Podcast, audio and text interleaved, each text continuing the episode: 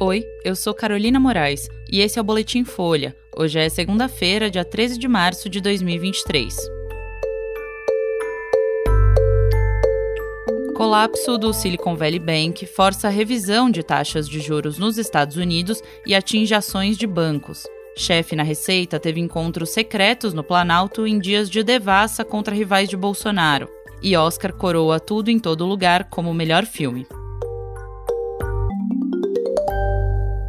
A falência do Silicon Valley Bank na sexta-feira atingiu os mercados globais. Investidores estão revendo as previsões de novos aumentos das taxas de juros e liquidaram ações de bancos no mundo todo. O SVB fazia empréstimos a alguns dos maiores nomes do mundo da tecnologia e se tornou o maior banco a falir nos Estados Unidos desde a crise financeira de 2008. Os preços dos títulos do governo americano dispararam hoje, registrando algumas das maiores altas desde a crise de 2008. Enquanto isso, aumentam as apostas de que o Banco Central dos Estados Unidos vai manter a taxa de juros atual para estabilizar o sistema financeiro global. A próxima reunião do Fed está marcada para este mês, e até semana passada a previsão era de alta de meio ponto percentual. Investidores e analistas afirmam que os formuladores de políticas, tanto do Fed quanto de outros países, precisam ser cautelosos enquanto tentam conter a inflação para evitar o colapso do sistema financeiro. Os contratos futuros que acompanham índices de mercado subiram antes da abertura da Bolsa de Nova York. Isso foi logo depois que reguladores dos Estados Unidos anunciaram no domingo que depositantes do SVB seriam reembolsados. Eles também revelaram medidas de financiamento de emergência na tentativa de conter as consequências da falência. No Brasil, a bolsa abriu em baixa e o dólar em alta na manhã de hoje. O Ibovespa segue a tendência de cautela observada em Nova York após a quebra do SVB. O ministro da Fazenda, Fernando Haddad, disse que vai ser necessário avaliar ao longo do dia se o Banco Central tem que tomar alguma providência. Haddad reconheceu a gravidade da situação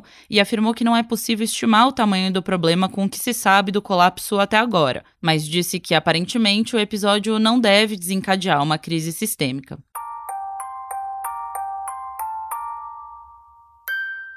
Ricardo Feitosa, o chefe da inteligência da Receita Federal que acessou ilegalmente dados sigilosos de desafetos de Jair Bolsonaro, foi ao Planalto na véspera da devassa. Planilhas do sistema de entrada e saída do Planalto, obtidas pela Folha, mostram que Feitosa entrou pela primeira vez no local no dia 9 de julho de 2019. Os documentos, porém, não informam o destino específico dentro do palácio. No dia seguinte, 10 de julho de 2019, o chefe da inteligência fez os primeiros acessos ilegais nas bases da Receita. Ele fez PDFs de dados fiscais sigilosos do então Procurador-Geral de Justiça do Rio, Eduardo Gussen, o coordenador das investigações relacionadas a Flávio Bolsonaro. Também foram acessados dados do ex-ministro Gustavo Bebiano e do empresário Paulo Marinho, que tinham rompido com a família Bolsonaro. Nesses dias, não há encontros com Feitosa na agenda pública de Bolsonaro ou do general Augusto Heleno, um dos ministros mais próximos ao então presidente. Seis dias depois, em 16 de julho de 2019, Feitosa acessou de novo os dados de Bebiano e Marinho nas bases do fisco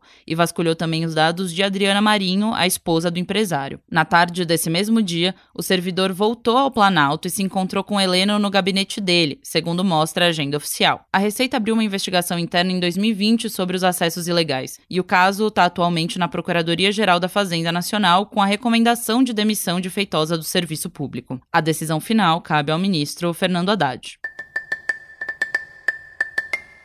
E o Oscar 2023 foi dominado nesse domingo pelo filme Tudo em Todo Lugar ao Mesmo Tempo. O longa, dirigido por Daniel Kwan e Daniel Scheinert, confirmou o favoritismo e abocanhou sete estatuetas, entre elas a de melhor filme e a de melhor atriz para Michelle Yeoh. Ela se tornou a primeira asiática a receber um Oscar nessa categoria e dirigiu o discurso de agradecimento às crianças que se parecem com ela, dizendo que o prêmio era um farol de esperança e possibilidades.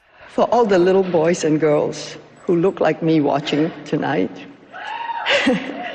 this is a beacon of hope and possibilities. O filme também foi premiado em melhor direção, roteiro original, montagem e ator e atriz coadjuvantes. A premiação começou com um bom humor, num discurso cheio de piadinhas feitas pelo Jimmy Kimmel. Ele brincou com a ausência do Tom Cruise, que é a estrela de Top Gun Maverick, disse que o Oscar seria tão demorado quanto os longos filmes dessa temporada e fez graça com o tapa de Will Smith em Chris Rock no ano passado. O Oscar puxou para o começo duas das principais categorias na tentativa de prender o público. Ke Huy Quan, ator coadjuvante de Tudo em Todo Lugar ao mesmo tempo, subiu ao palco com lágrimas no rosto. Num dos discursos mais emocionados da noite, ele disse que passou um ano em um campo de refugiados e, de alguma forma, terminou no Oscar.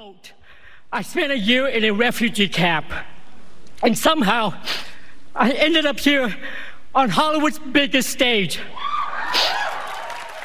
O longa alemão Nada de Novo no Front dominou a premiação até certa altura da cerimônia. Além de ser considerado o melhor filme internacional, o título venceu as categorias de fotografia, design de produção e trilha sonora. O prêmio de melhor ator foi para Brendan Fraser por A Baleia, filme que também levou a estatueta por melhor cabelo e maquiagem. As performances musicais injetaram exuberância nesse ano. Lady Gaga cantou Hold My Hand de Top Gun Maverick e a Rihanna também soou impetuosa cantando Lift Me Up do novo Pantera Negra. Tudo em todo lugar ao mesmo tempo está disponível na Amazon Prime. Nada de novo no Front na Netflix e A Baleia nos cinemas. Esse foi o Boletim Folha, que é publicado de segunda a sexta duas vezes por dia, de manhã cedinho e no final da tarde. A produção é da Ângela Boldrini. A edição de som é do Rafael Conkle. Esse boletim usou áudios da Variety e da ABC. Essas e outras notícias você encontra em folha.com. Até mais!